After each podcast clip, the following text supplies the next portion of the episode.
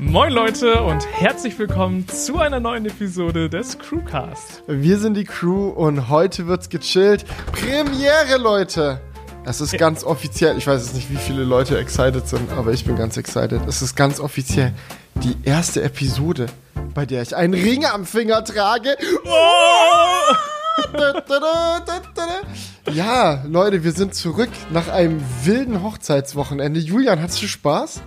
Ja, mega. Also es war eine richtig schöne Hochzeit. Ich meine, was anderes darf ich jetzt ja auch nicht sagen.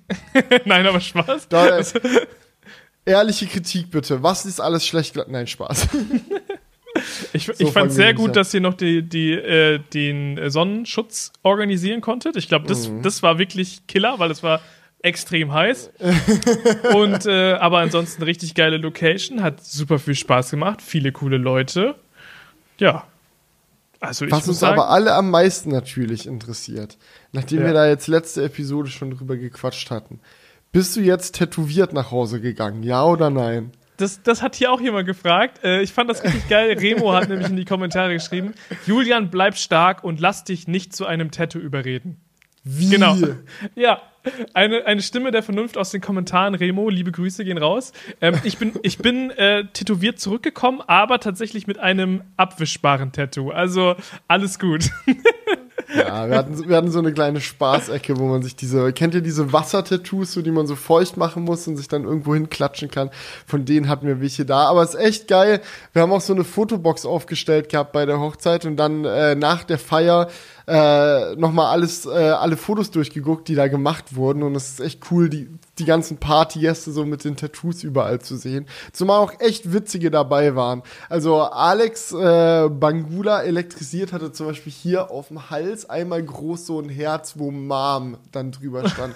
Fand ich sehr, sehr schick. Und ist mir auch auf der Hochzeit überhaupt nicht aufgefallen, aber dann auf den Bildern, ah, herrlich. Killer. Killer. Ja, ich, ich, hatte, ich war so unkreativ, hatte einfach einen Lego-Stein ja, aber ich hatte den sehr, ich glaube, einen ähnlichen Lego-Stein. Ja, wir hatten so Freundestattoos, ja. Ja, ja, die Gang-Tattoos äh, wurden rausgeholt. Und was eignet sich da nicht besser als ein Lego-Stein? Ja. Nee, aber es ist echt krass. Also ich meine, ich wusste das schon vorher, aber jetzt so, wo man es einmal erlebt hat. Also auf der eigenen Hochzeit kommt man eigentlich nur sehr wenig zur Ruhe.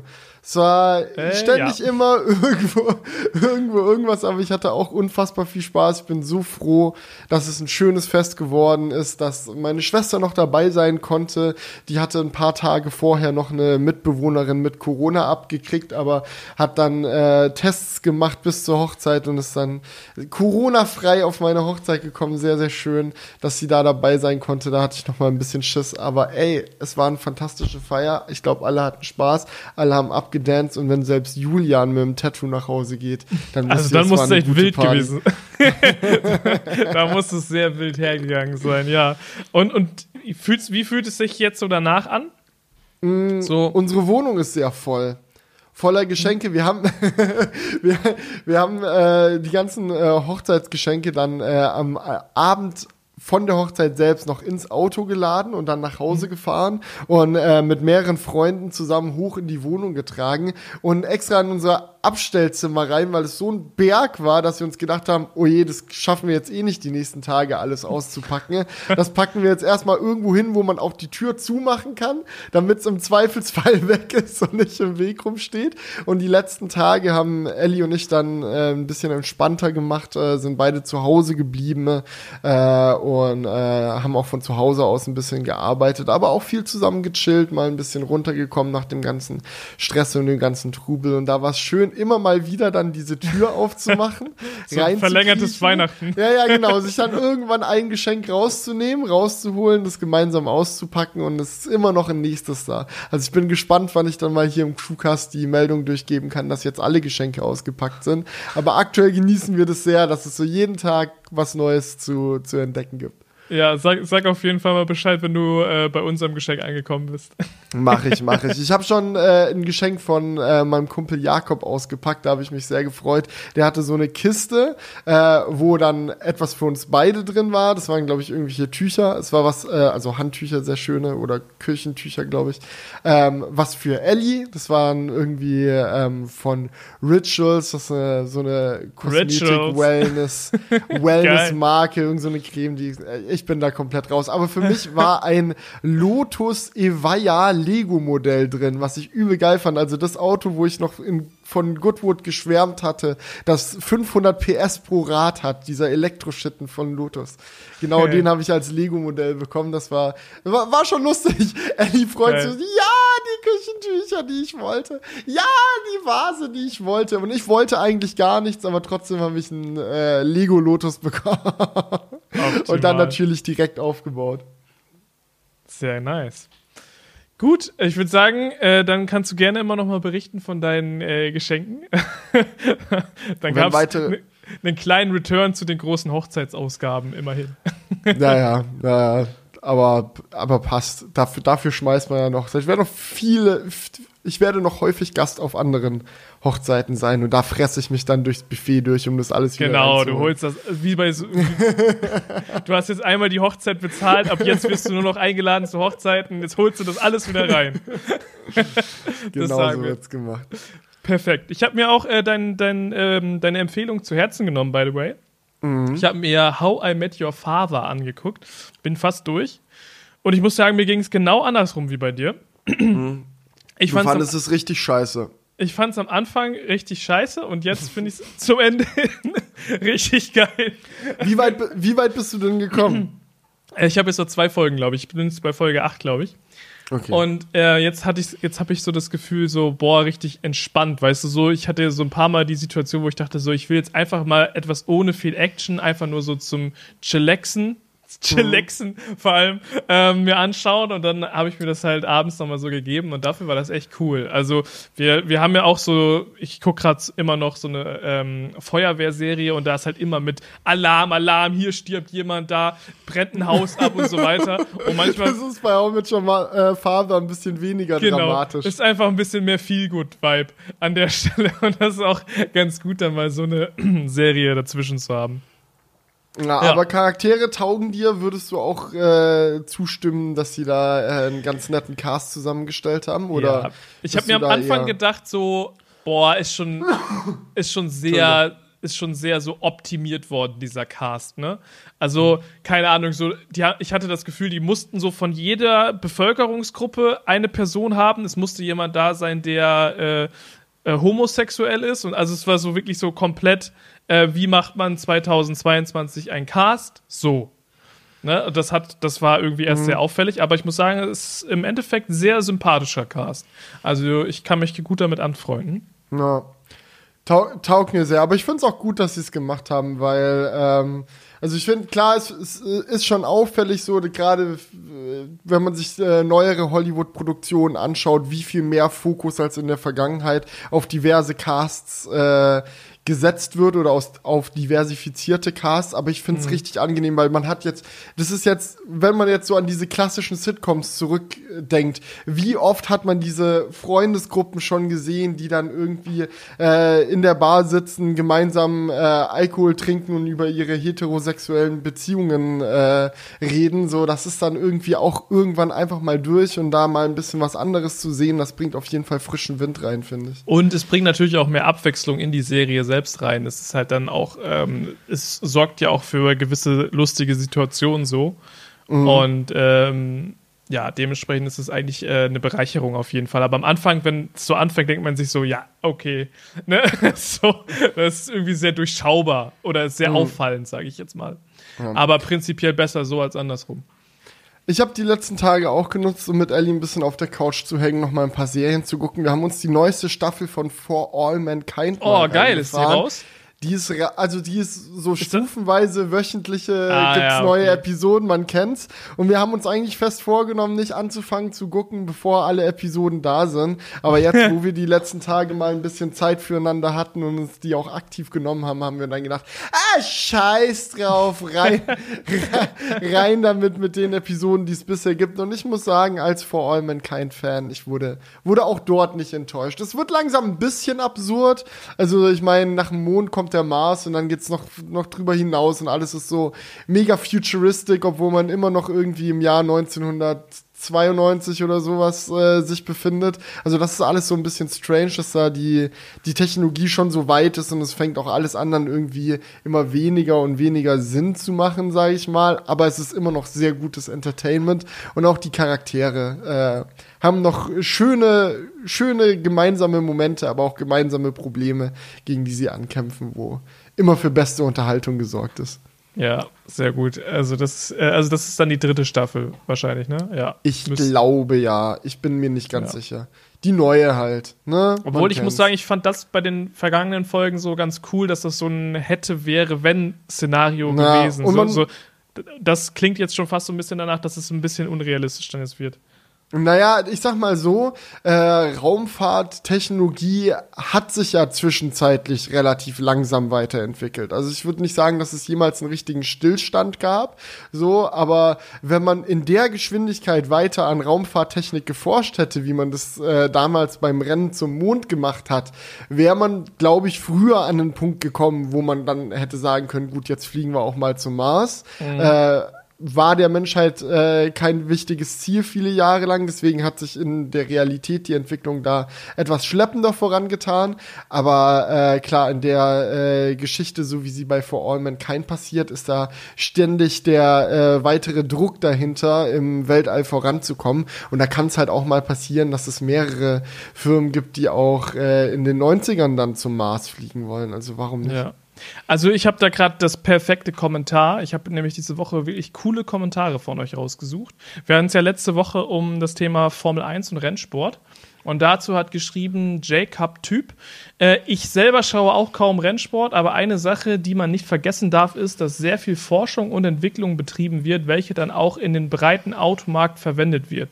Zum Beispiel sind Formel 1 Motoren natürlich enorm effizient, um einfach so wenig Sprit wie möglich mittransportieren zu müssen.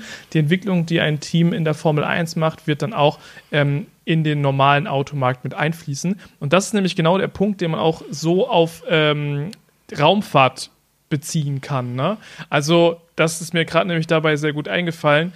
Mh, diese Entwicklung, die im, im Raum, in der Raumfahrt gemacht wird, die kann halt auch die gesamte Entwicklung der Technik generell ähm, beschleunigen, ne? Also was zum Beispiel ja. Computer angeht und also Kommunikationssoftware und all sowas ist ja auch viel aus der Raumfahrt sowieso in den Consumer-Bereich, sage ich jetzt mal, gekommen. Oder auch verschiedene Materialien und so weiter.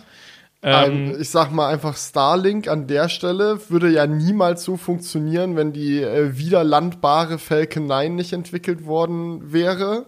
Ja, das ist jetzt so was ganz Direktes. Ne? Ja, ja, aber, ne, Es gibt auch so Patente aber und all überleg, überleg dir mal, worauf das alles aufbaut. Also alleine der Fakt, dass wir die Möglichkeit haben, über Satelliten schnelles Internet weltweit verfügbar zu machen, so ist so eine Technologie, die nur funktioniert, weil Raketenantriebe weiterentwickelt wurden, weil Raketen weiterentwickelt wurden, weil ja. KIs weiterentwickelt wurden, die dafür sorgen können, dass diese Raketen überhaupt wieder landen und so weiter und so fort. Also es ist ja jetzt nicht nur eine Sache, die entwickelt wurde, wie, ja, ja, Satelliteninternet wurde entwickelt, sondern da hängt ja so viel dahinter, was auch die Jahrzehnte davor erstmal äh, gebaut werden musste und entwickelt werden musste, bis man überhaupt an einen Punkt kommt, wo man sagt, das geht, können wir jetzt mal machen. Ja, es ist einfach wie bei Civilization 6. Du musst den, den Technologiebaum halt komplett erforschen, bis du dann zum genau. Mars kannst am Ende. also. genau so ist es. Ja, aber das ist tatsächlich auch bei der Formel 1 so ein Punkt. Die Frage war ja in der letzten Episode, ob ich auch Formel hm. äh, E verfolge. Und ich habe tatsächlich auch die letzten Tage nochmal, das ist mir, ist mir im Kopf hängen geblieben, die Frage. Muss hm. ich nochmal weiter drüber grübeln, was der Punkt ist, warum ich lieber Formel 1 als Formel E verfolge. Weil man würde ja meinen, Formel E voll elektrisch ist ja technologisch technologisch eigentlich weiter als Formel 1, die noch Verbrennertechnik einsetzen. Also man hat ja in der Formel 1 auch Hybridantriebe schon, also da sind auch Elektrokomponenten drin, aber der Großteil des Antriebs wird noch vom Verbrenner getragen. Ähm, das soll sich alles ändern in den nächsten Jahren. Es soll immer elektrischer werden, immer elektrischer, bis die Dinger irgendwann voll elektrisch sind. Äh, aber das ist natürlich ein Wandel, der ein bisschen Zeit braucht. Nichtsdestotrotz gibt es aber doch einen großen Unterschied zwischen der Formel E und der Formel 1 und das hat damit zu tun, wie viel Freiheit die einzelnen Teams haben, um ihre Autos anzupassen, äh, anzupassen und auch selber zu entwickeln. Weil bei der Formel E sind die Autos zu einem großen Teil vorgegeben, werden auch von einem zentralen Hersteller produziert und dann quasi an die Teams rausgegeben. Da ist jetzt, sitzt jetzt nicht jeder einzelne Hersteller und forscht an seinem eigenen Elektromotor, um den bestmöglichen Elektromotor in die Autos einzubauen, sondern das sind vieles Einheitsteile. Und das ist bei der Formel 1 anders und das bringt schon auch noch mal ein bisschen extra Spannung und Faszination mit rein, wenn man wirklich sieht, wie die Teams aktiv an neuen Techniken arbeiten, um ihre Autos besser zu machen. Das hast du bei der Formel E leider aktuell noch nicht in dem Ausmaß. Ja. Ja, das kann sich aber ja auch noch dahin entwickeln. Oder die Formel 1 verändert sich halt so stark, dass ja. sie immer mehr in den Elektrobereich reinkommen.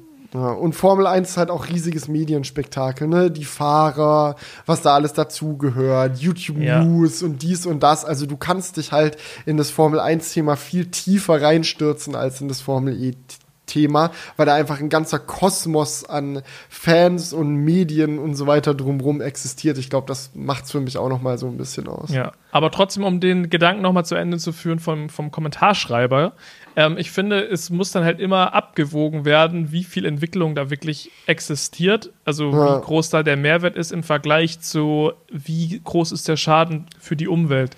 Also das ist halt super schwierig abzuwägen und es hängt natürlich auch immer im Auge des Betrachters. Aber zum Beispiel ähm, die Raumfahrt hat natürlich einen super großen äh, Fußabdruck ökologisch, aber auch einen riesigen Mehrwert. Ne? Also wenn man mal überlegt, dass wir überhaupt Satelliten haben, mit denen wir kommunizieren können, Internet überall haben. Alleine, dass wir GPS haben. GPS, äh, Navigation, äh, Wettervorhersagen und so weiter, das baut ja alles darauf auf, dass diese Emissionen getätigt wurden. Da merkt man natürlich, ist schon ein riesiger Mehrwert. Auf der anderen Seite steht aber natürlich auch ein, ein großer ähm, Fußabdruck. Mhm. Und das halt muss man in, in Relation zueinander bringen. Und das finde ich jetzt zum Beispiel bei, bei Formel 1, da bin ich einfach nicht tief genug im Thema, schwierig zu sagen, wie groß, das, wie groß da der Value ist. Ich, ich kann es überhaupt nicht einschätzen. Ja. Ich bin aber auch kein, äh, nicht in der Automobilindustrie, sage ich mal, äh, zumindest in der, in dem, in der Verbrenner-Szene so tief drin, dass ich jetzt sagen kann, welche expliziten Verbrennerfortschritte da gemacht wurden. Aber Aerodynamik wird halt ganz viel in der Formel 1 geforscht.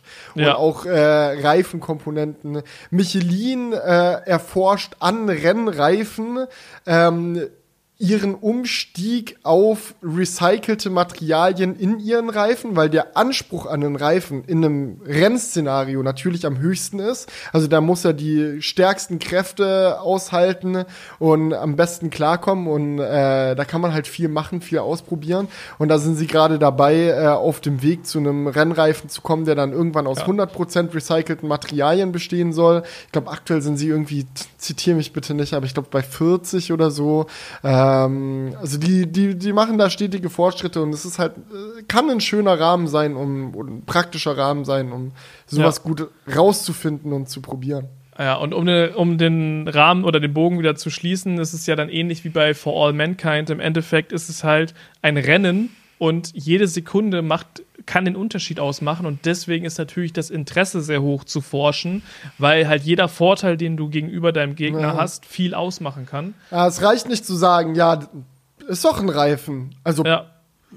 Äh, ist doch am Auto dran und das Auto kann doch vorwärts fahren, oder? Ja, das ist klar, schon richtig, aber mhm. noch besser, wenn der Reifen bessere Temperaturen aushält, mehr Grip bietet, vielleicht mehr Wasser verdrängen kann, um und so weiter und so fort. Ja, und dieser, ja. Diese, dieser Innovationsdruck ist vielleicht noch mal höher, als jetzt im normalen Automobilmarkt, wo vielleicht jetzt nicht äh, der Konsument immer nach dem etwas besseren Reifen noch suchen würde, ja. sondern sich so denkt, jo, der Reifen passt ja eigentlich. Ja, aber Reifen ist vielleicht auch bei der, wenn wir jetzt explizit über Formel 1 sprechen, auch ein bisschen Käse, weil früher gab es verschiedene Reifenhersteller in der Formel 1. Mittlerweile hatte, hat Pirelli sich da einen Exklusivvertrag gezogen.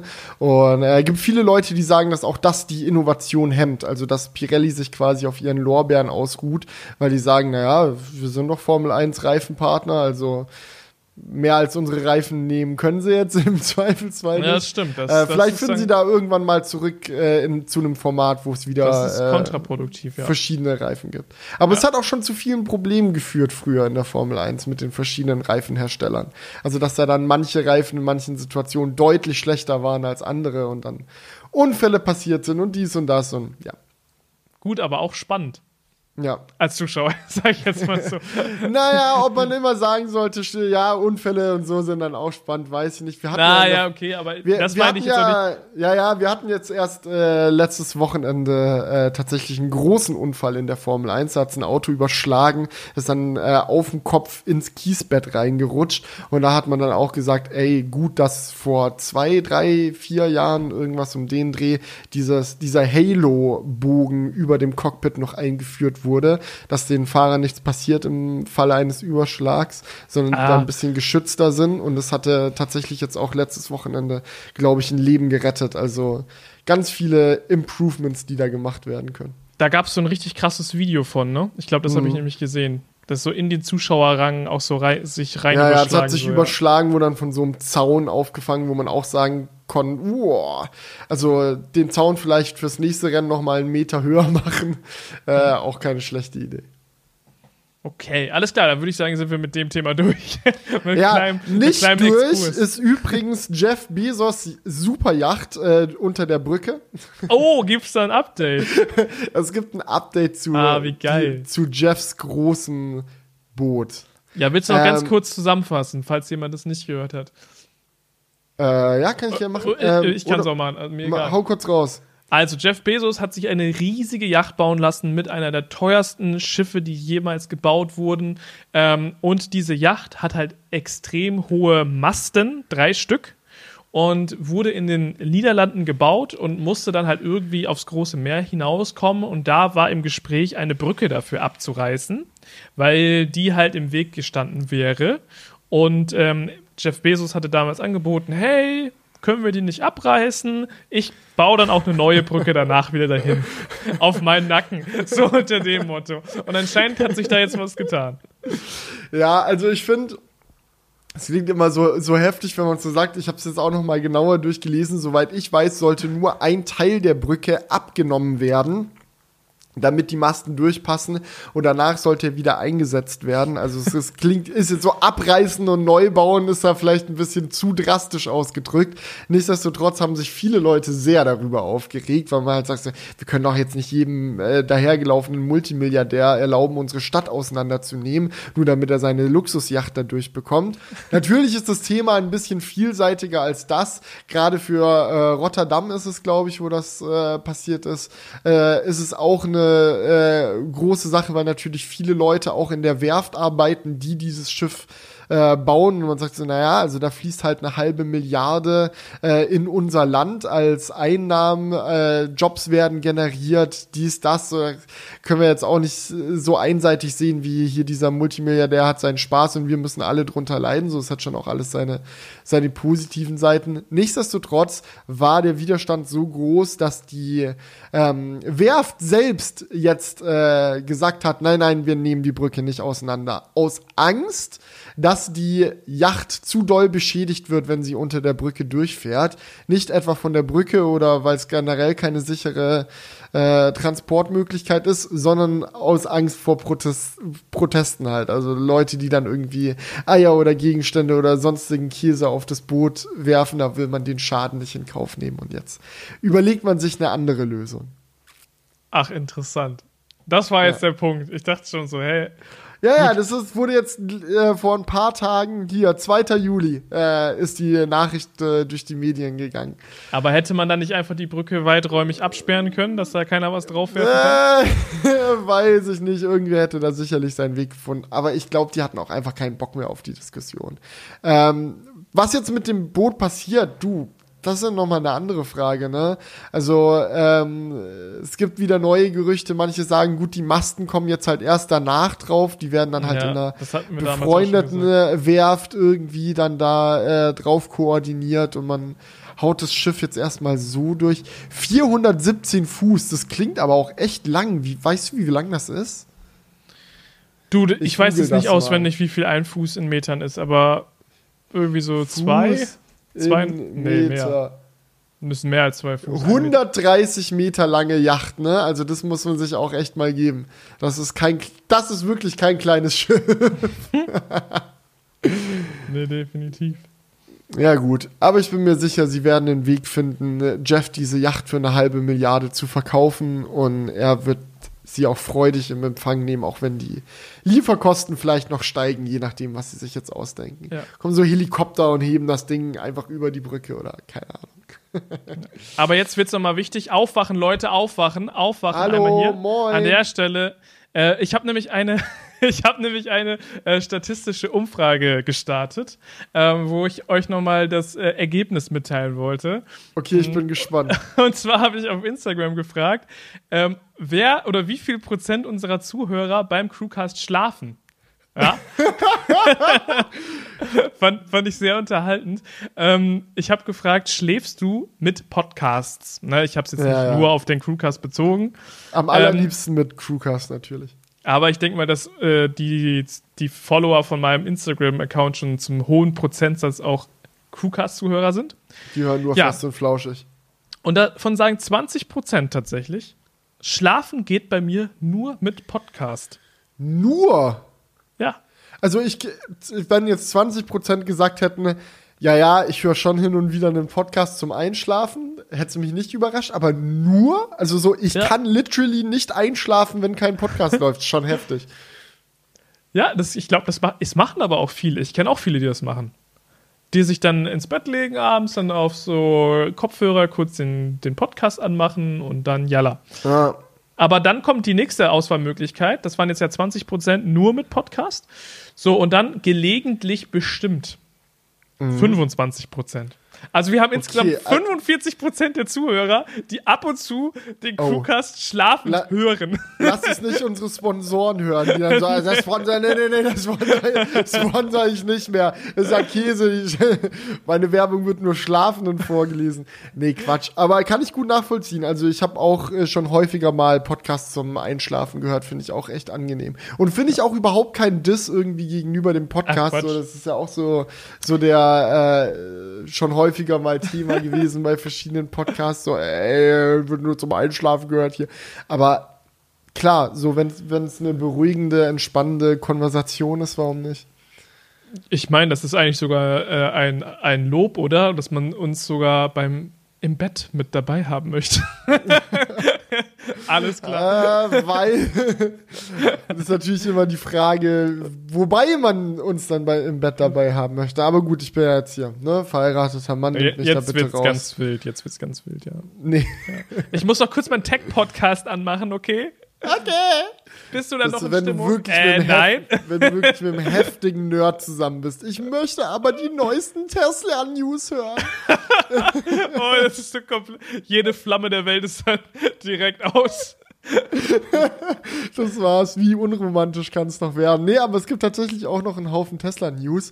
Ähm, es sind ein paar. Die paar Überleitungen sind heute echt strong, muss ich sagen sind ein paar Meldungen durch die Presse gegangen jetzt hier äh, während während der ganzen äh, während dem ganzen Hochzeitswochenende. So mhm. die Tesla-Welt stand nicht still. Ähm, womit fangen wir am besten einfach mal an? Äh, ich würde sagen mit dem Unlocked Model S Plaid. Das war eine also mich hat es sehr fasziniert. Ich fand es super cool. Ähm, Tesla hat ja das Model S Plaid vorgestellt als schnellstes und tollstes äh, Elektroauto und sowieso Auto überhaupt. Ähm, und äh, hat sich dabei meistens auf die 0 bis 100 Zeiten ähm, fokussiert, weil es halt extrem schnell lossprinten kann, dieses Ding.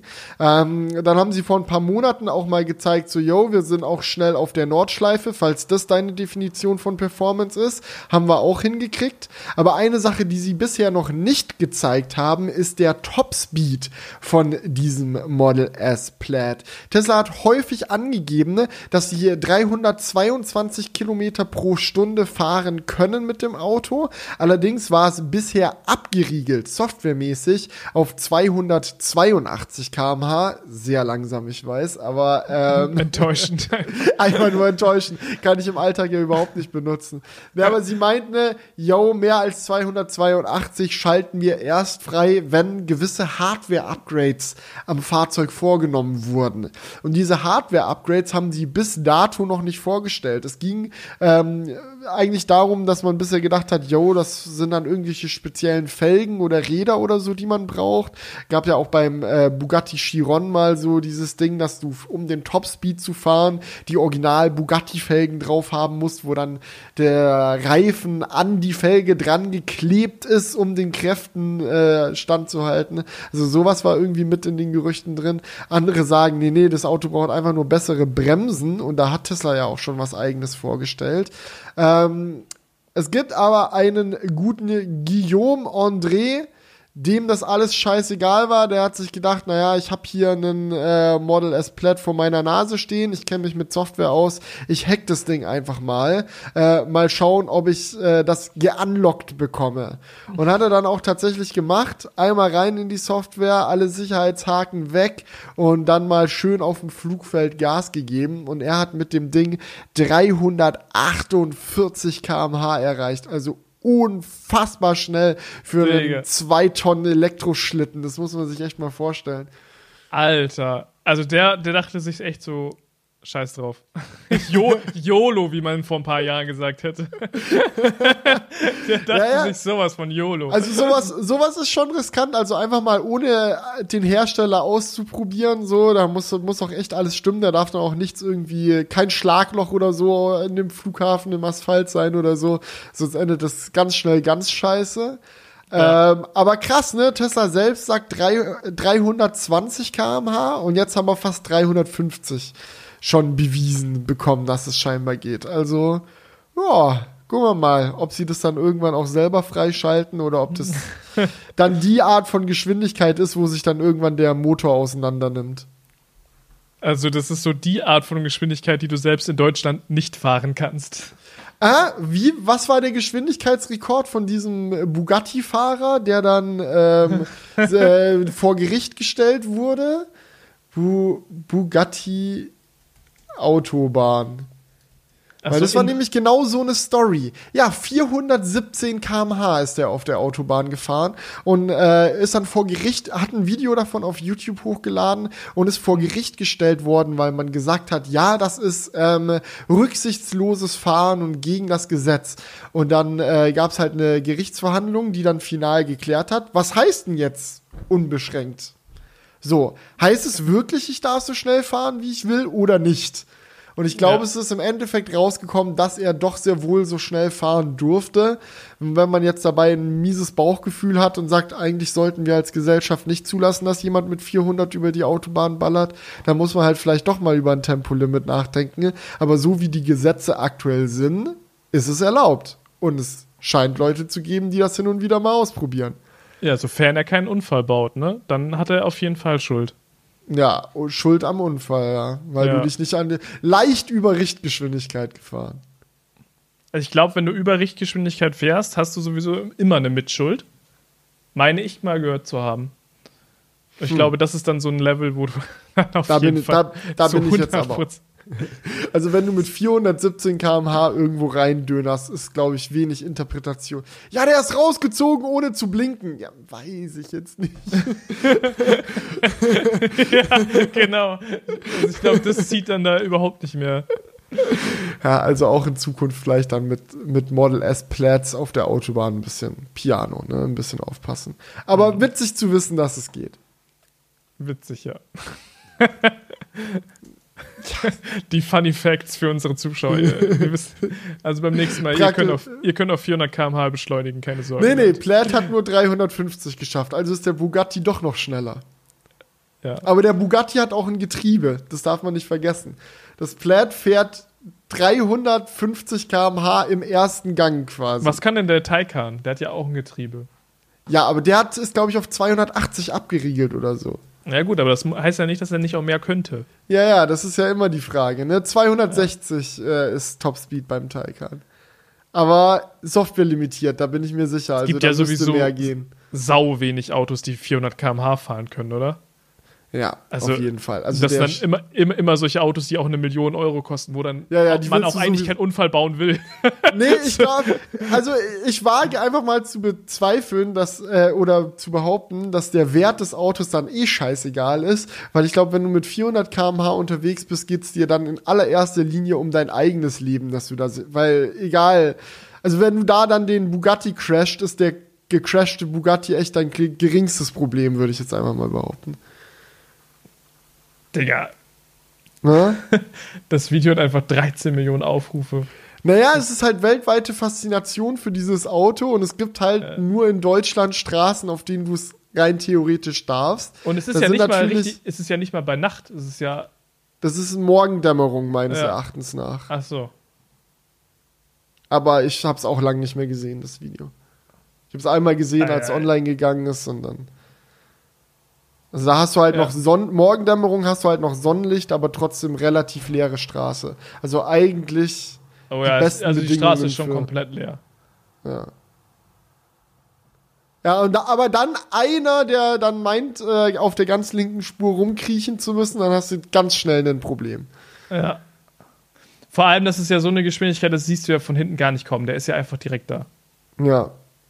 Ja, aber man muss auch sagen, der Bugatti hat definitiv bessere Bremsen als das Plaid. Also das ist dann im Zweifelsfall komplett aufgeschmissen. Ja. Und vielleicht dann auch mit der Grund, warum Tesla sagt, das schalten wir erstmal nicht frei. Besser ist es. So. Gut, aber ja. was, schalt, was schaltet, schaltet, Tesla denn frei? Also drei, äh, 280 geht aktuell.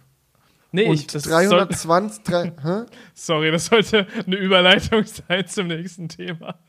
Ah ja, Tesla schaltet in Amerika dieses Guten Morgen! Na, Hallo Felix! Ihr, schlaft ihr alle schon? Bin selber beim Crewcast eingeschlafen. Nee, Quatsch. Äh, Tesla schaltet. das kann so ein Running Gag jetzt werden. Guten Morgen, Leute! Morgen! Wir schreien das einfach mal wieder. Nee, Tes äh, Tesla öffnet wohl auch äh, ihre Supercharger jetzt in Amerika. Zumindest geht das hervor aus einem Dokument aus dem Weiß Weißen Haus, das äh, an die Öffentlichkeit gekommen ist, glaube ich, beziehungsweise mhm. ich weiß auch nicht genau, wo das Dokument herkommt. Das sieht ist so nach auch, Website aus, finde ich. Ja, ja, auf jeden Fall hat äh, die beiden Administration einmal kurz an äh, einmal kurz erwähnt, äh, dass äh, Tesla in der Gigafactory in New York, dort machen sie ja Supercharger und Solarpanels, äh, dass sie dort äh, aktuell 1600 Leute eingestellt haben und auch weiter ähm, expandieren wollen, dann noch mehr Leute einstellen wollen, um mehr Solardächer zu bauen, aber auch um mehr Supercharger zu bauen, damit sie schneller neue Stationen hochziehen können. Und ein interessanter Fun Fact, der dort mitgedroppt wurde, war folgendes folgender, ich zitiere mal aus dem Dokument. Later this year, Tesla will begin production of new supercharger equipment that will enable non-Tesla EV drivers in North America to use Tesla superchargers. Was heißt das, Julian? Ja, das heißt ja erstmal, dass, ähm, um zur Überleitung zurückzukommen, dass die Supercharger wahrscheinlich freigeschaltet werden, so wie wir das in Europa jetzt auch schon gesehen haben, für ähm, Nicht-Tesla-Fahrzeuge, auch in Amerika. Und ich meine, da gibt es ja wirklich ein riesiges Supercharger-Netz. Nur das Problem war ja immer, dass äh, Tesla dort seinen eigenen Anschluss quasi hat. Das heißt, dass die Supercharger von der Hardware alleine gar nicht kompatibel sind mit anderen Autos. Und dementsprechend müssen sie anscheinend neue Supercharger entwerfen, damit das überhaupt funktioniert? Oder kann ich mir das als eine Art Adapter vorstellen? Keine Ahnung. Aber das ist halt die Frage. Sie reden von New Supercharger Equipment, was an sich eigentlich sowohl ein Adapter als auch ein neuer Charger sein kann. Ich persönlich würde drauf tippen, so wie das geschrieben ist, klingt es für mich, als würden sie einen ähnlichen Move machen, wie sie äh, damals in Europa gemacht haben, als sie den CCS-Stecker gebracht haben und dann an jedem Supercharger auf einmal zwei Kabel dran waren. Eins für äh, die bisherigen Model S und X, die ja diesen modifizierten Typ 2 Stecker hatten und dann einmal in CCS fürs Model 3 äh, und jetzt auch Model Y und jetzt mittlerweile sind ja alle CCS. Wer weiß, ob Tesla da irgendwann mal mit allen Steckern auf äh, das amerikanische CCS umswitcht, war ich erstmal zu bezweifeln, aber ich kann mir vorstellen, dass sie einen CCS-Stecker noch dazu machen, dass andere Leute auch anstecken können. Ja, Ja, das, weil die haben ja wirklich schon super viele Supercharger in den Staaten und da wäre es ja sinnvoll, die auch weiterhin nutzen zu können, auch für sowas. Deswegen macht es ja eigentlich schon Sinn, nicht komplett neue Stationen aufbauen zu müssen, wenn das von den technischen Voraussetzungen kompatibel irgendwie miteinander ist. Dass man ja. Aber es ist trotzdem auch viel, ne, wenn, du mal, wenn du mal bedenkst, wie viele Supercharger es gibt schon mhm. in äh, Nordamerika und wie viele Stalls die neu produzieren müssen. Also so, das ist so leicht gesagt, so ja, ja, mach da halt noch ein Kabel dran, aber mach da halt erstmal noch, ich glaube, wir sind jetzt irgendwie bei 30.000, 40.000 40 Superchargern weltweit. Ich glaube, in Amerika allein sind es dann 20.000. Muss also 20.000 Stalls herstellen, produzieren mit Kabeln und dann auch installieren vor Ort. Das kann ja nicht einfach irgendjemand machen, da brauchst du ja auch Fachleute für. Das ja, wird schon. Das, das, geht nicht von heute auf morgen. Ja, das wird schon ein bisschen, bisschen dauern, aber ich bin gespannt. Adapter könnten sie natürlich auch machen, aber das ist halt wack, weil dann musst du aktiv einen Adapter kaufen, um dort laden zu können. Also du musst den Adapter mitbringen, um dort dann nicht gestrandet zu sein. Ich glaube, das wollen sie eigentlich vermeiden. Also wenn du mit deinem leeren Mach-E nicht zum nächsten Electrify America Charger kommst, kann es nicht sein, dass sie dir dann sagen, ja, jetzt erstmal noch einen Adapter bestellen, bis du bei uns laden kannst. Es muss dann auch als Notlösung gehen. Ja. Ja, ist, oder du kannst da immer direkt einen kaufen. Das ist so ein Automat, die stellen so, so Adapterautomaten auf und dann kannst du dir so einen Adapter kaufen. Einfach wie so ein Süßigkeitenautomat, weißt genau. du, mit diesen Dingern, die sich dann so drehen und dann, so, und dann fällt es da runter und dann bleibt dein CCS-Adapter aber hängen. So, und dann schmeißt du dich mit voller Wucht gegen dieses Ding. Bam! Komm raus, das waren meine letzten Cent. Komm raus. Aber es wäre deutlich kosteneffizienter. und du würdest doch was einnehmen damit sogar. Perfekt. Einfach nur nice. Ja, wir werden sehen. Wir werden sehen. Aber ein, eine, eine Tesla-News gibt es doch noch. Mhm, was wir vielleicht nicht sehen werden, ähm, so. aber äh, zumindest als Prototyp sehen durften, äh, war ein neues Produkt von Tesla, das sie auf der Ideen-Expo in Hannover gezeigt haben. Äh, und zwar ist das ein Anhänger mit Solarpanels und Starlink drauf. Sieht mega, mega prototypenmäßig aus. Also ich kann es kaum fassen, wenn ich die Bilder von diesem Ding sehe, dass da wirklich ein offizielles Tesla-Logo drauf ist und Tesla das wirklich offiziell auch selber gezeigt hat. Aber es ist, was es ist. Einfach ein fetter Anhänger mit ausfahrbaren ja. Solarpanels. Hat auch so ein bisschen Cybertruck-mäßige Form. Also ich glaube, da passt er hinten ganz gut dran. Oder an so ein Model X oder Model Y kann man das auch mal hinten dran hängen. Und na, das schleppst du dann halt mit dir umher. Ich glaube, es hat äh, 300 Watt Module drauf und davon neun Stück. Ähm, das heißt, äh, 80 Kilometer Reichweite sollen ungefähr am Tag mit diesem Anhänger erzeugt werden können. Also wenn du irgendwo in der Pampa campen gehen willst oder so, pack deinen Solaranhänger hinten dran und du wirst nie Stromprobleme haben. Und Internet auch gleich, weil Starlink Schüssel ist auch drauf. Ja, ihr müsst auf jeden Fall, wenn ihr gerade nicht am Schlafen seid, mal ähm, müsst ihr mal Tesla-Anhänger googeln. Das sieht echt äh, wild aus. Ja, ich bin mal gespannt. Also, es ist offensichtlich eine Idee, die sie einfach, ich meine, heißt ja schon Ideen-Expo, wo sie das Ding gezeigt haben. Aber könnten wir schon gut vorstellen, dass sie sowas als Produkt auch irgendwann mal rausbringen oder dass irgendjemand, das kann ja universell gemacht werden, einfach nur eine normale Anhängerkupplung und ein CCS-Stecker oder einen Typ-2-Stecker da noch irgendwie dran und äh, dann kannst du es mit dir rumschleppen. Das Geile wäre ja, wenn du das beim Fahren auch benutzen könntest, ne? Also könntest du sicherlich irgendwie. Ja, muss halt ja die Software die Frage, modifiziert werden, weil ja und ja auch, ob du den, ist es dann überhaupt auch okay, wenn der Stecker dann so einfach im Ladeport steckt während der Fahrt oder braucht man dann da du bräuchtest äh, dann separate Steckverbindungen irgendwie über die Anhängerkupplung oder so? Genau. Weiß ich nicht. Aber klar, beim Fahren ist natürlich auch nice. Gerade auf der Straße kriegst du natürlich viel Solarkraft ab. Du kannst dann halt die zusätzlichen Zellen nicht ausfahren während der Fahrt. Also das geht nicht. So, dann hebst du ab. Sonst hebst du ab oder blockierst gleich drei Spuren so auf, auf Schwertransporter angelehnt. Dann kommt der Chiron von hinten und rums, nimmt auf einmal einen Flügel von deinem Tesla-Anhänger mit. Ach, der fährt unten drunter durch, Digga.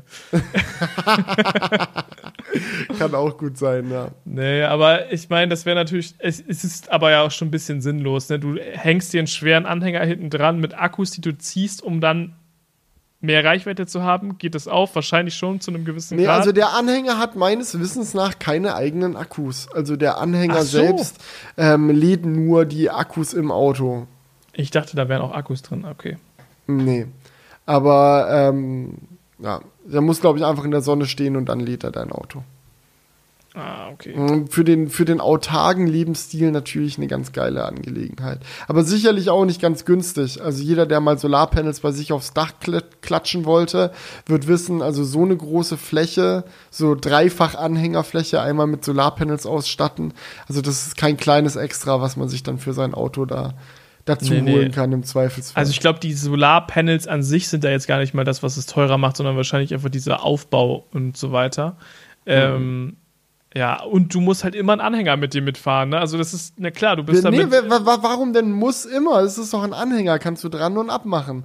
Also wenn du Ja, aber jetzt mal in, in, dem Case, du bist halt so, äh, keine Ahnung, äh, Camper, Camper, äh, Van-Lifer, ja? Mhm. Und du bist halt so unterwegs, so willst halt dein, dein Auto damit aufladen. Klar, wenn du dein Lager änderst, also wenn du dein deine, deine Grundposition, sag ich mal, verlagern möchtest, dann musst du natürlich auch das Ding mitnehmen. Aber du kannst auch irgendwo dein Lager aufschlagen, das Ding dahin parken und da immer wieder zurückkommen zum Aufladen. So wie eine mobile AC-Säule eigentlich, die du überall mit hinnehmen kannst und die keinerlei Vorinfrastruktur braucht, außer ein Stück Wiese. Ja, okay. Ah. Gut, äh, ist, ist, ist äh, schon eine coole Idee auf jeden Fall. Vor allem Starlink äh, braucht ja auch viel Strom. Nur halt nachts läuft dann dein Internet halt nicht. Vielleicht ist ja doch ein kleiner Puffer-Akku drin, mal gut. Das wäre auf jeden Fall sinnvoll, ja. ja. Oder das äh, wird dann so verdönst, dass dann der Auto-Akku auch Starlink betreibt. Ja. Also muss ja eigentlich irgendwann, also wenn Ford schon so weit ist, das kann Tesla nicht lange auf sich sitzen lassen. Ja, da muss es kommen. ja. Ja, Gut. sehr cool. Äh, ich würde sagen, lass uns zu den Kommentaren übergehen. Let's do it. Äh, was, was, Jojos Krömpiskiste. Was ist denn Krömpis?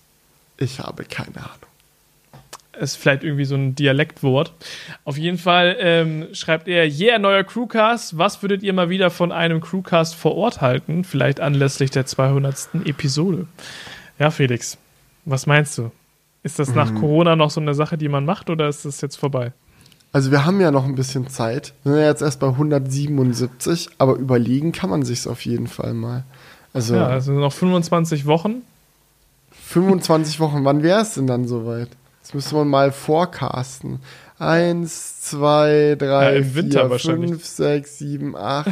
9, 10, 11, 12, 13, 14, 15, 16, 17, 18, 19, 20, 21, 22, 23, 24. Ja, das ist dann die, okay, wenn wir Sommerpause noch mit einrechnen, Anfang Januar können wir dann mit der 200. Episode rechnen. Also kann man mal, kann man sich mal im Kopf behalten. Januar ist ja meistens eh nicht so viel los. Sagt man immer und dann ist doch aus irgendeinem Grund wieder richtig viel los. Also Felix meint damit jetzt bei uns so YouTube-mäßig. Ja, ja, YouTube-mäßig. Ja. ja. es ist, ist schon auch viel, viel Arbeit und Aufwand, so einen Live-Crewcast vorzubereiten, aber ich muss sagen, ich hatte, hatte viel Spaß die letzten Male. Also. Ja. Also wenn wir keinen Live-Crewcast machen, können wir einfach den Crewcast zur 200. Episode dann streamen. Mhm. Das haben sich auch Leute gewünscht.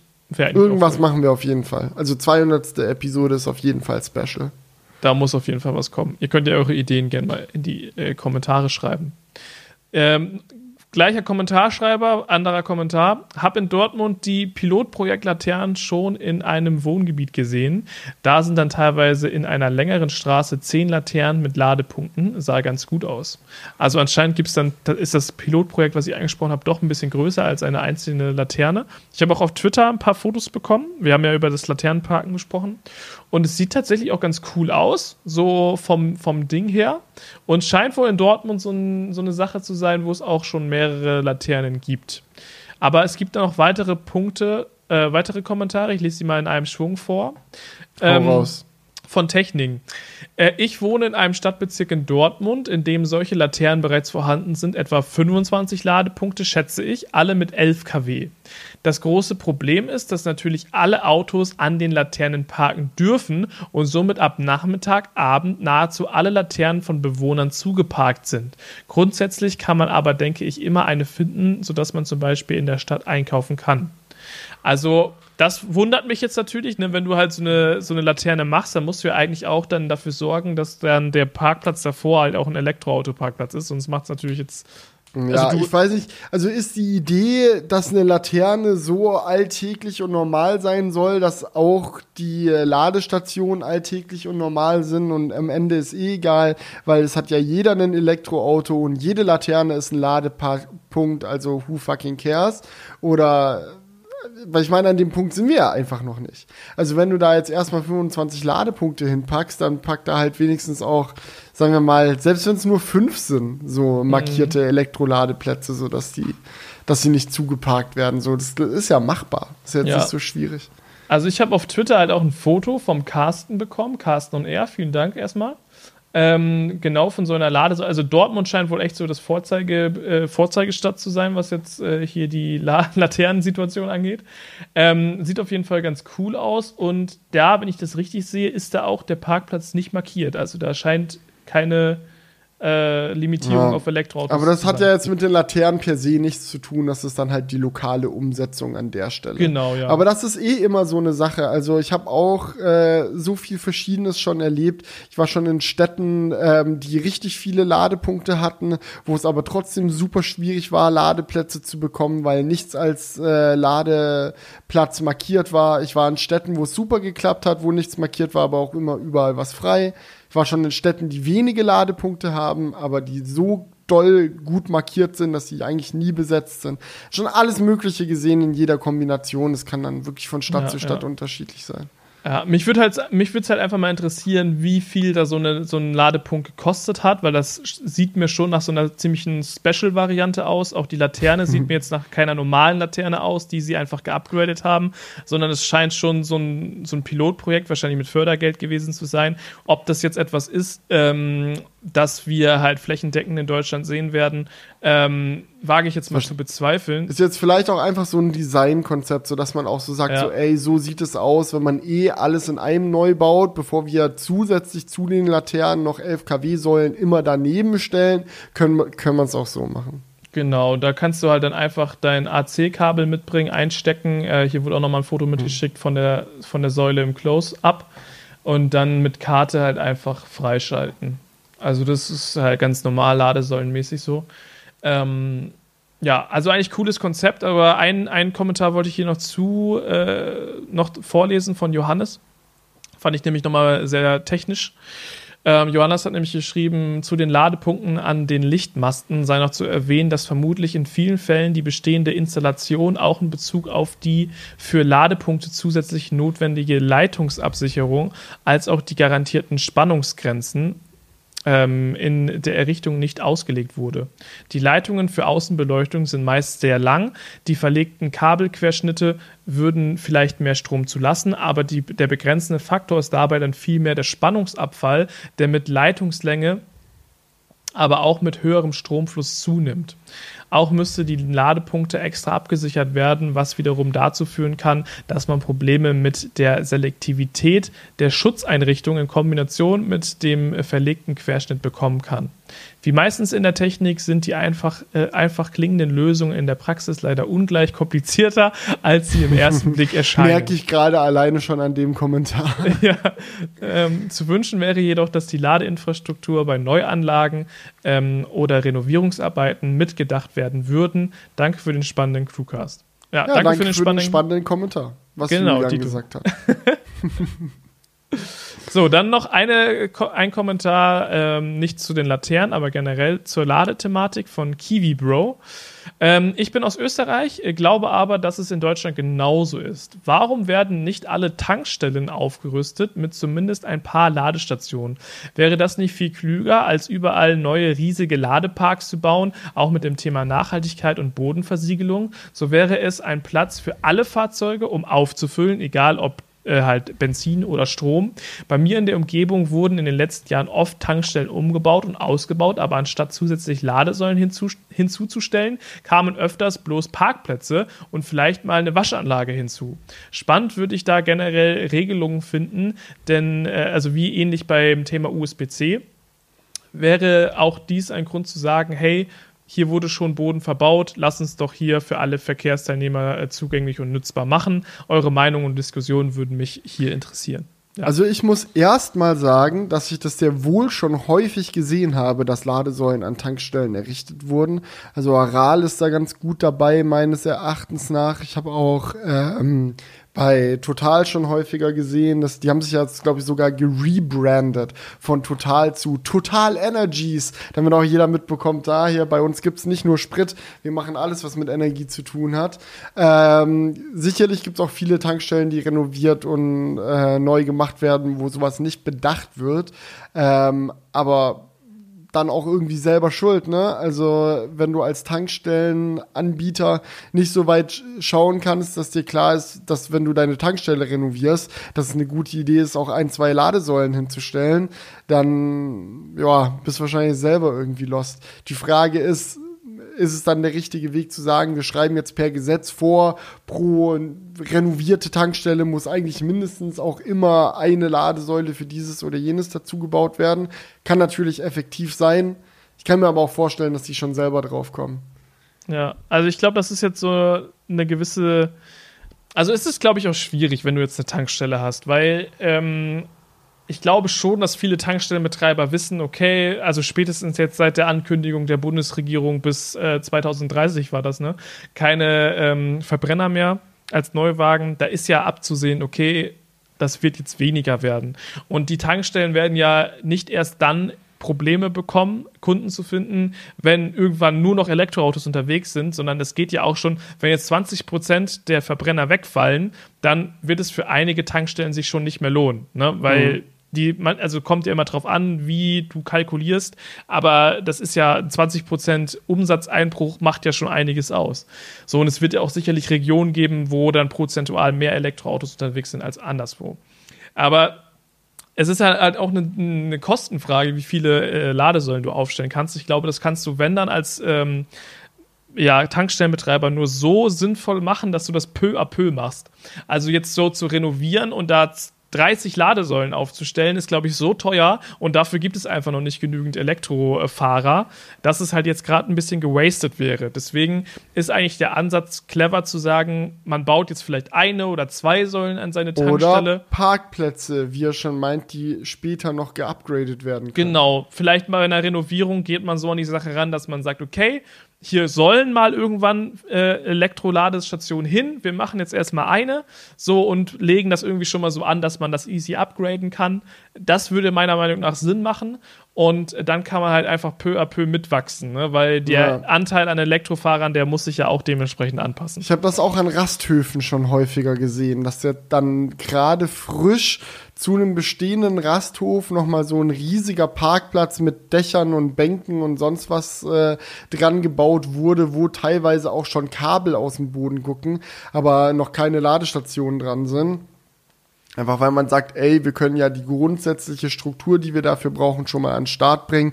Und das, was wirklich richtig teuer ist, nämlich die Ladestation Hardware, die kommt dann nach und nach dazu, desto weiter sich das expandiert. Genau.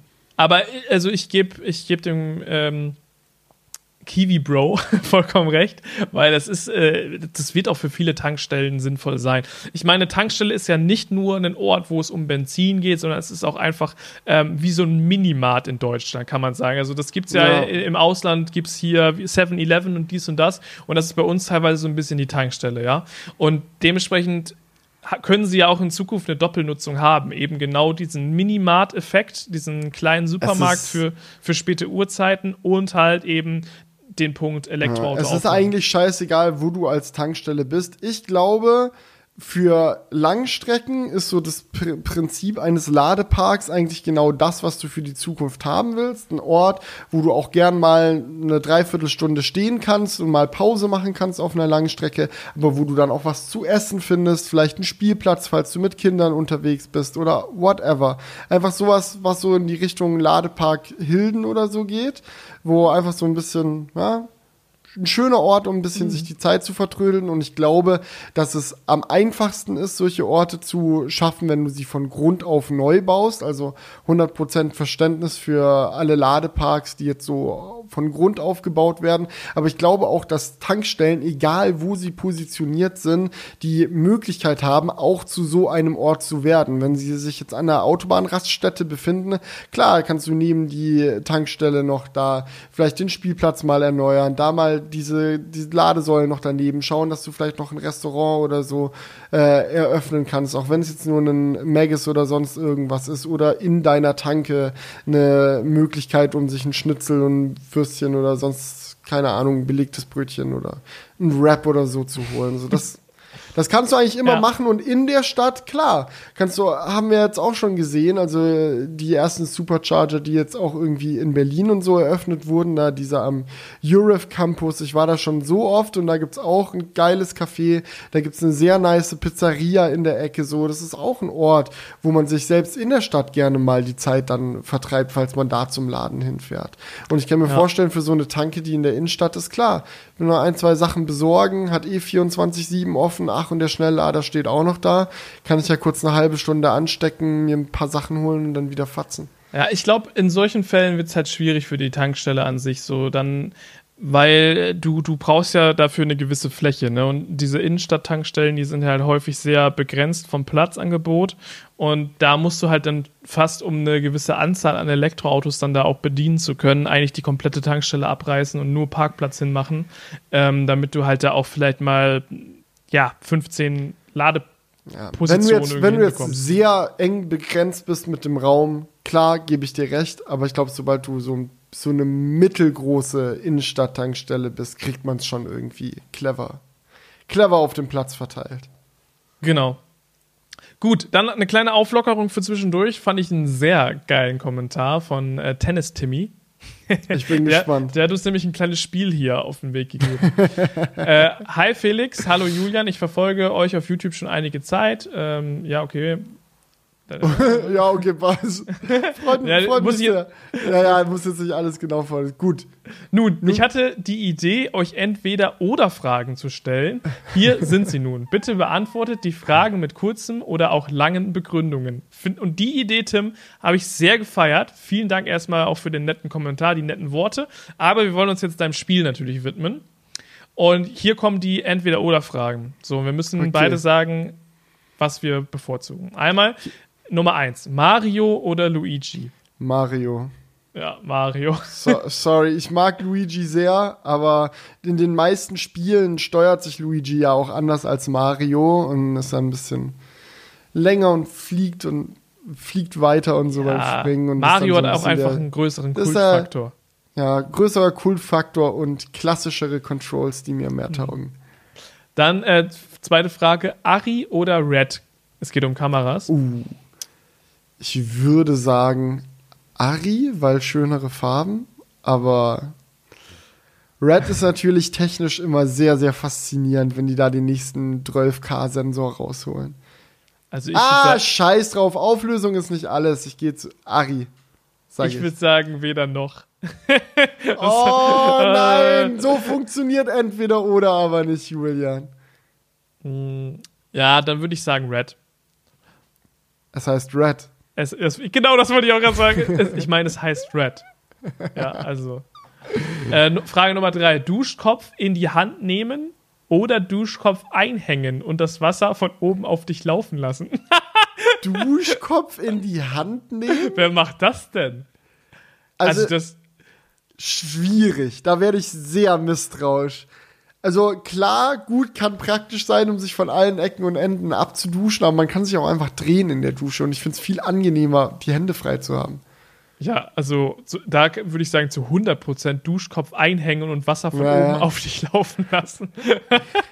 also ganz klare Empfehlung an der Stelle. Also Duschkopf abnehmen, das ist für mich so ein Feature, das äh, du benutzt, wenn du an ganz bestimmte Körperregionen nochmal genauer heran möchtest. Da nochmal Aber- mit der Druckdüse gehen, Genau, aber das ist jetzt nicht so das Feature, wo ich sagen würde, das benutzt du die konstant. Ritze reinigen. Okay, Okay, alles klar. So dann vierte dazu. Frage: äh, Tesla Model S Plaid oder Tesla Model 3 Performance? Ganz anderes dass- Thema. Gut, dass wir Julian hier mit dabei haben. Dann sagt auch einer Model 3 Performance. Ähm, viel besseres Preis-Leistungs-Verhältnis natürlich. Ähm, Ja, Model S Plaid trotzdem. I'm, I'm sorry, ist einfach ein Traumwagen. Das Ja, ist also so über Sinnhaftigkeit hinaus einfach nur einfach nur ein faszinierendes Ding. Also ich würde ganz klar sagen Tesla Model 3 Performance, weil, also, also wo ist da jetzt der Benefit beim Tesla Model S Plaid? Also, sag mal kurz. Ja, kurze Frage, Julian. Als Ja. du nach USA geflogen bist, hast du dann da erstmal ein amerikanisches Model 3 Performance getestet? Oder? Ja, habe ich auch, ja. Ja. Auf, okay, war ein Long Range, war ein Long Range. Ja, ja. Nee. aber ich muss sagen, so Wenn man viel, ganz so viel größer ist das. Plaid auch nicht. Aber wenn man ganz dringend, das kommt, das, wen interessiert die Größe? Es ist schneller. es ist Ja, schneller und hat, okay. es ist schneller und hat mehr Displays. Es hat ein adaptives Fahrwerk, es hat belüftete Sitze, es hat so viel spannenden Krams. Also das Lenkrad finde ich geil. Mhm. Displays, okay, sind auch cool. Ja, aber prinzipiell das Geld nicht, nicht rational wert, sagen wir so. Ist in Ordnung. I'm sorry, Bro. nee, nein, nein, nein, das, das ist ja okay. Sonst, ich glaube, das gehört auch so dazu zu Traumwegen. Also wenn du dann sagen würdest, ja, ja, Ja, die dürfen nicht der rational, rational, der rational beste Kauf gewesen meines Lebens, mir endlich den neuen Elver zu Genau. ziehen. Sagt Absolut. auch niemand. Das, das ist ja auch überhaupt nicht der Sinn von so einem Auto, rational zu Nee. sein, oder? Nee. Genau. Und ich würde schon sagen, das Model S Plaid ist noch eher ein rationales Supercar, wenn man so sagen kann. Also eher in verglichen, Richtung, verglichen mit anderen Autos, die ähnliche Leistungsdaten haben, es ist eher noch rational. sehr rational. Okay. Noch eine weitere Frage in Richtung Motorsport und zwar Rundstreckenrennen oder Rallye-Etappen. Ich finde Rundstreckenrennen spannender, weil man dann häufig sich dann im Laufe des Rennens an die verschiedenen Stellen auf der Rennstrecke ähm, gewöhnen kann und es dann interessant ist zu sehen, wie verschiedene Fahrer dieselben Elemente immer und immer wieder anders nehmen. Ja, und ich muss sagen, ich habe da direkt an Forsa gedacht. Da gibt es ja auch immer Rallye-Etappen ne, oder Rundstreckenrennen und ich finde immer Rundstreckenrennen geiler, weil du auch als wenn du das halt selbst fährst äh, im, im Spiel, dich dann halt daran gewöhnen kannst und dir die Strecke einprägen kannst und dann versuchen kannst zu optimieren. Ich muss Was- aber auch sagen, meine Lieblings Mario Kart Strecke Ja, ist Vario-Abfahrt. einfach die Vario Abfahrt. Ja. Das ist einfach legendär und das ist auch nur fängt vorne an und hört hinten auf. Aber das ist auch eine Ähm. Strecke, die kennst du trotzdem auswendig. Ja, weil ich schon sehr häufig gefahren bin. Genau, genau. Ja. Okay. Also es ist wie eine, wie eine längere Rundstrecke, weil ich dann einfach auf Neustarten drücke und dann fängt es Ja. wieder von vorne an. Genau, die, die, die Strecke ist halt einfach geil designt. Okay, Frage Nummer 6. Mechanische oder keine mechanische Tastatur? Keine mechanische Tastatur. Ja, nervt mich auch einfach. Ich mag mechanische Tastaturen an sich schon. Ich finde die cool und auch immer, wenn ich bei einem Kumpel bin oder so, der eine hat, muss ich erstmal ein bisschen drauf rum. Ist faszinierend, und die, ja. Und die Töne genießen, aber ich glaube, auf Dauer wird es mir einfach auf den Sack gehen, so weit runtergehen zu müssen mit dem Finger, um den Klick zu erzeugen. Das ist dann sind Also- bin ich zu faul mit den Fingern. Es, es kommt halt voll drauf an, was du mit der Tastatur machen willst. Wenn ich jetzt einfach so an meinen täglichen Arbeitsrhythmus denke, dann finde ich es halt einfach zu laut. Äh, und das finde ich dann halt nervig. Aber wenn ich jetzt sage, hey, ich möchte zocken, dann ist, glaube ich, das Feeling wirklich geil. Wenn du dann so das Gefühl hast, boah, da ist Hm. richtig. Ich kann mir aber auch vorstellen, wenn du so Autor bist oder so, wirklich viel mit Texten arbeitest, dass es dann auch ein geiles Feeling ist, so dieses Rattern, Meinst Rattern du? zu haben. Ja, warum nicht? So Schreibmaschinen- Schreibmaschinengefühl, ja. Ja, weiß Why not?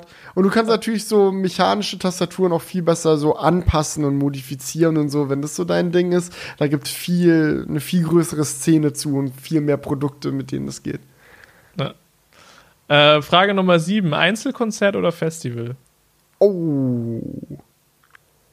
Das, äh, okay. Mm, ja, beim, beim, Einzelkonzert weißt du halt genau, was du kriegst. Ne, du gehst halt mhm. halt dahin, du feierst diesen Künstler meistens mehr und du kennst alle Songs auswendig und kannst dich voll drauf einlassen.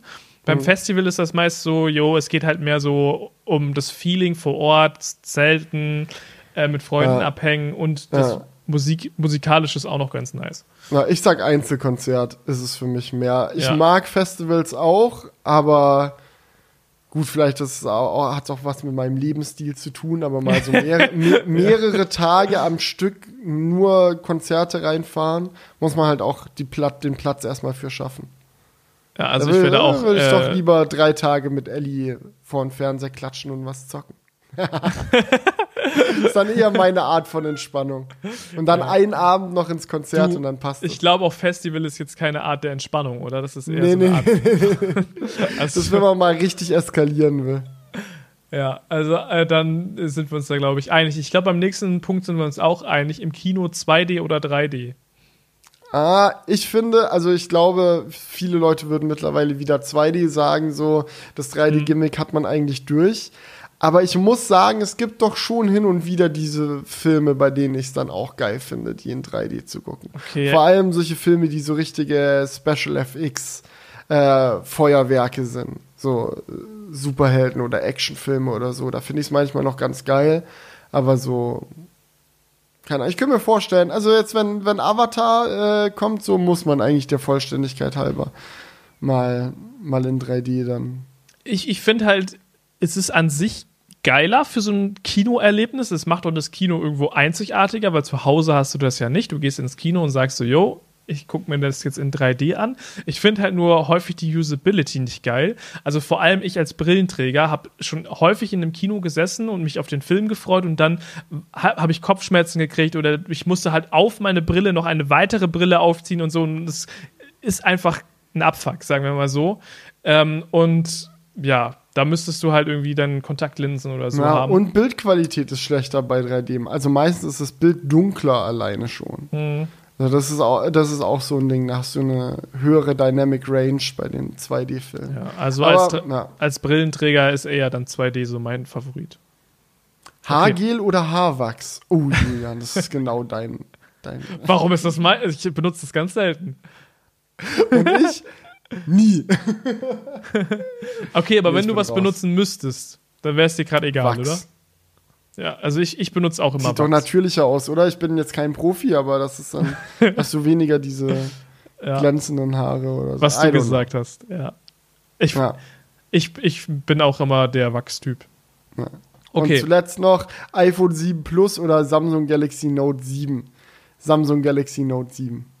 Ja, das war ein mega geiles Gerät. Wer hätte der Akku nicht sich zerlegt? Nee, auch bis heute. Ich finde, ich habe äh, immer noch eins hier liegen, ne? Also, das ist bis heute nicht hochgegangen. Es liegt da, da hinten in der in einem, äh, in einem kleinen Karton verpackt. Ich hoffe, es wird auch nie hochgehen.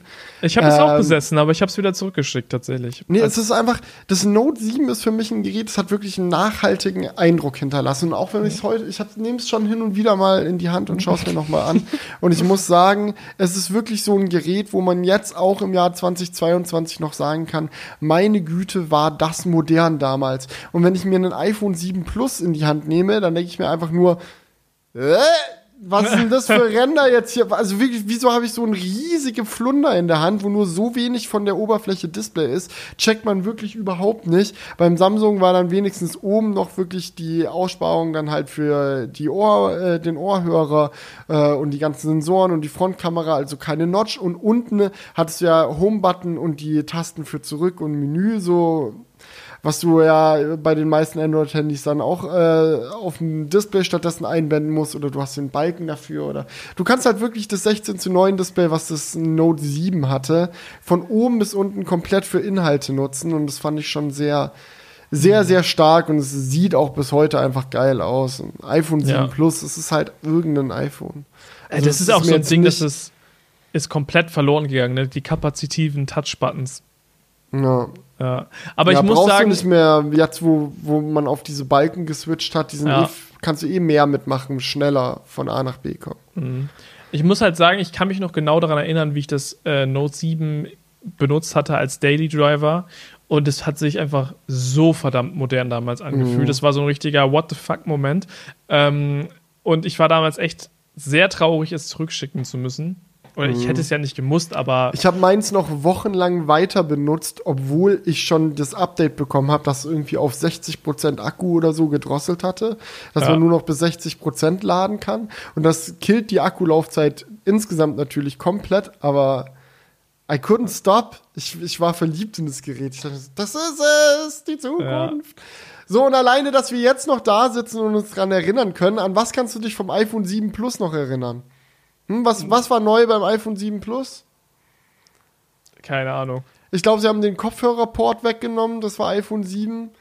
Äh, sie haben die Antennenstreifen ein bisschen reduziert. Jet Black ist, glaube ich, auch, also dieses Diamantschwarz, dieses komplett spiegelnde Schwarz, hatten sie eingeführt beim 7 Plus und iPhone 7, aber pff. ich weiß noch, dass die Lautsprecher zum ersten Mal richtig gut waren in einem iPhone, beim iPhone 7 Plus.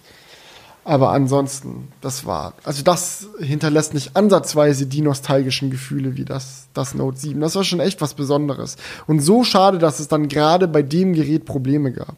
Ja, ist echt so. Das war echt ziemlich sad. Ähm, aber was nicht sad war, muss ich sagen, Tim, dein Kommentar, ich fand ihn sehr strong. Und äh, ich würde mich sehr darüber freuen, ähm, wenn wir solche Kommentare häufiger mal sehen. So ein bisschen auch auf, es war jetzt ja auch ziemlich so auf uns bezogen, so, ne, ein bisschen Gaming, ein bisschen Tesla-Fragen, gut die Duschkopf-Frage, einfach mal so ein bisschen allgemein, so. Man muss sich ja mal über das Haarwachs Leben austauschen. Einfach unser, ja, also auch mal, auch mal mit, mitmischen. Ja, also falls ihr Bock habt, schreibt gerne solche Kommentare, äh, nehmen wir gerne nochmal rein. Hm, ich habe jetzt aber noch einen letzten und den habe ich mir ganz für den Schluss aufgehoben, weil der auch relativ lang ist. Es geht um die Thematik ähm, Schienenverkehr. Also, falls euch Schienenverkehr nicht interessiert, Leute, wir sehen uns nächste Woche. Bis dann, Leute. Nee, aber ich, da haben wir extra dazu aufgerufen, äh, dass da mal jemand sagen soll, wie es läuft, weil wir uns da ja nicht so gut auskennen. Deswegen ist es jetzt natürlich auch Pflichtprogramm, hier äh, den Kommentar einmal durchzugehen. Of course. Außerdem, tschu-tschu, der Nachtzug ist da, Leute, aufwachen. Gen ja, genau. Der Nachtzug ist jetzt am Zielbahnhof angekommen, Leute. Also einmal aufwachen an dieser Stelle. Ähm, okay, und zwar von ja, Lost AM heißt der Kommentarschreiber. Erstmal vorweg, es hat mich sehr gefreut, dass ihr auf meinen Kommentar eingegangen seid. Ja, immer gerne. Jetzt geht's los. Wie könnte also, wie könnte man also den Schienenverkehr in Deutschland verbessern? Das wird jetzt erstmal ein längerer Kommentar, ja? Ich sehe es. Wie in vielen Bereichen gibt es da natürlich nicht eine bestimmte Sache, sondern es müssten sehr viele verschiedene Bereiche angefasst und verbessert werden.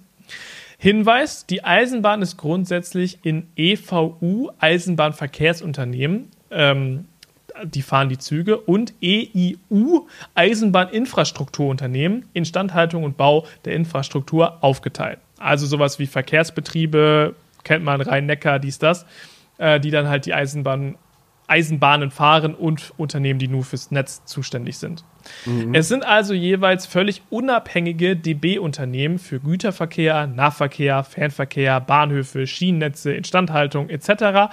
und zusätzlich noch private EVUs, sowas wie Abeo, Go Ahead, Transdev und so weiter. Keine Ahnung, es gibt ja noch so andere. Das klingt aber nicht so vertikal integriert, muss ich sagen. Nee, das klingt so nach Chaos-Prinzip. Äh, es oh gibt no. ja auch noch die Westfalenbahn und sowas. Oh das fällt no. mir jetzt hier natürlich direkt ein. Also, sowas meinte damit.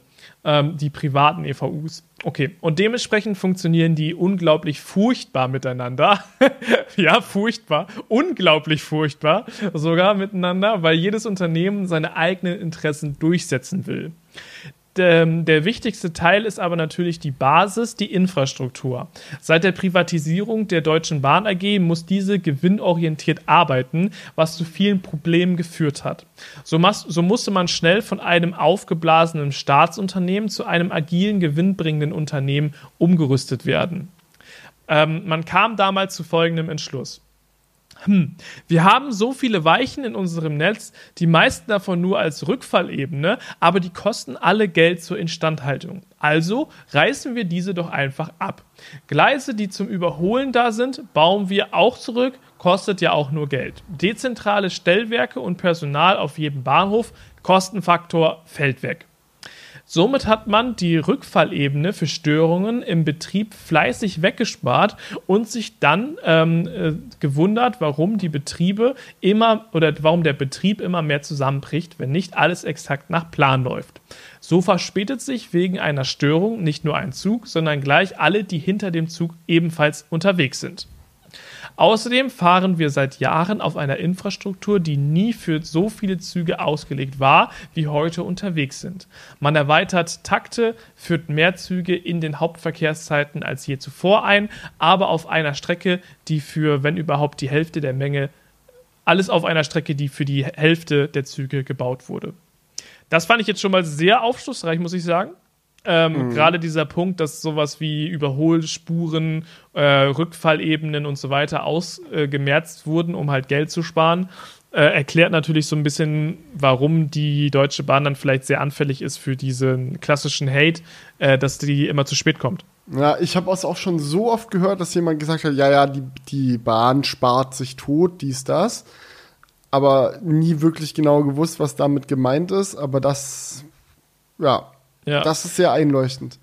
Äh, ich finde es lustig, es gibt ja noch diese alte Redewendung, man ist so, wie heißt es noch, man ist, man ist pünktlich wie die Bahn, ne? Hm. Ah, das, das war früher mal ernst gemeint. Pünktlich aber das wie ein deutscher Zug oder so. Keine Ahnung, das hat irgendwie so eine Regel. Aber wir sind noch nicht durch. Das war eine kleine Auflockerung. Jetzt geht's weiter. Wichtig, wichtigster Punkt zur Verbesserung: Infrastruktur drastisch ausbauen und sanieren. Ähm, und warum wird das nicht gemacht? Weil der Bund die Deutsche Bahn AG nur Zuschüsse genehmigt für Neubauten, nicht für Sanierung. Sanierung muss die Deutsche Bahn AG aus eigener Tasche zahlen. Man lässt also lieber alles so weit verkommen, dass man es nicht mehr benutzen kann, um es dann abzureißen und neu zu bauen, kosteneffizient eben. Ja, weil es dann für den Neubau den Zuschuss gibt. Okay. Es gäbe natürlich noch sehr viele andere Bereiche in der Bahnbranche, die verbessert werden könnten. Unter anderem Züge mit äh, verbackter Software, Züge ohne Zulassung der Software, Stellwerke, die nicht funktionieren, weil die Software nicht ver versteht, wie Eisenbahnen funktionieren. Okay, also krass, die Software scheint ein Problem zu sein. Mhm. Ähm, man hat einfach zu schnell gedacht, Software ist die Wunderheilung für alle Probleme. Sie kann ein bestehendes System sehr gut ergänzen, aber sie kann keine physischen Lücken und Engpässe im System schließen oder zumindest nur sehr begrenzt. Und dann steht man da als Personal sowohl im Zug als auch auf dem Stellwerk, möchte gerne einen reibungslosen Betrieb ermöglichen, Menschen zur oder von der Arbeit bringen, Güter von A nach B transportieren, alles am Laufen halten und dann stellt einem die ähm, halbgebackene Elektronik oder die fehlende Infrastruktur ein oder sogar gleich zwei Beine. Und diese Störungen sind nicht nur für Fahrgäste frustrierend, nein, sie heißen auch für uns Personal, Pausen fallen aus oder werden aufs Mindestmaß verkürzt. Feierabend verzögert sich um Stunden. Das ist für uns genauso wenig Spaß für alle anderen, wie für alle anderen. Ja. Ja, klingt stressig. Also erstmal vielen lieben Dank für den Kommentar. Also da hast du dir wirklich mega viel Mühe gegeben, das alles mal so aufzuschlüsseln. Ähm, und ich fand jetzt auch als jemand, der nicht viel Ahnung vom Schienenverkehr hat, das gut nachvollziehbar auf jeden Fall. Ja. Und ich glaube, es ist auch jedem klar, dass die, dass die Mitarbeiter da nichts für können, ist, glaube ich, den meisten klar. Ich glaube, es ist ja, vielleicht manchmal aber man, im Betrieb. Aber man vergisst, man vergisst das gerne, weil man ist dann als Kunde von einem Unternehmen und sieht halt so, okay, ich bin gerade in einem Zug von diesem Unternehmen, da sind Leute, die, deren Job ist es halt, sich da um alles zu kümmern. Die haben das Logo von demselben Unternehmen bei sich auf der Klamotte drauf, so du, du baust so ein mhm. oder ein Feindbild auf, sage ich mal, und bist dann halt einfach sauer und wütend, aber es ist ja nur logisch ja. dass die Mitarbeiter da selber auch drunter leiden. Ja, ich kann mir gut vorstellen, dass das dann teilweise so wie so ein Ventil für ein paar Fahrgäste ist, dann so den Frust. Ja, und wenn man generell schon mies drauf und gefrustet ist, dann hat man da ein leichtes Ziel vor sich, auf ja. das man mal losgehen kann. Ja. Wo man den Frust Aber das rausknallen kann. War jetzt am Ende das äh, Schienenkommentar an dieser Stelle. Mhm. Also, äh, ja, ich würde sagen, wir sind durch für heute. Weichen gestellt für weitere spannende Zugthemen im Crew. ja, du hast absolut die Weichen gestellt. Ähm, wir freuen uns auch wieder auf eure Kommentare für den nächsten Podcast. Das war jetzt hier mal ein locker, flockiger Sommer-Crewcast und ich würde sagen, wir hören uns dann auch beim nächsten Mal wieder, oder? Yes! Vielen Dank, so dass ihr dabei wart. Es war mir eine Ehre und bis nächste Woche, Leute. Jetzt wieder weiter schlafen. Ciao, ciao. Wake up, honey, I made you breakfast. Fresh coffee and bagels too. A new day is waiting for us. We got lots of fun stuff to do. Let's go to the zoo and feed the monkeys.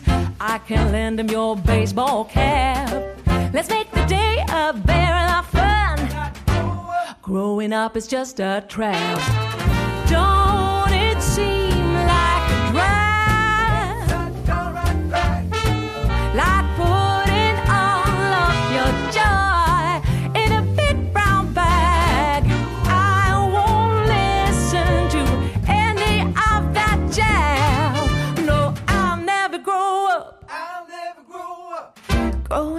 Just a big fat trap. I take pride in never working a day. Can't see the use of it anyway. Who can think I'm such a load of crap? Growing up is just a trap.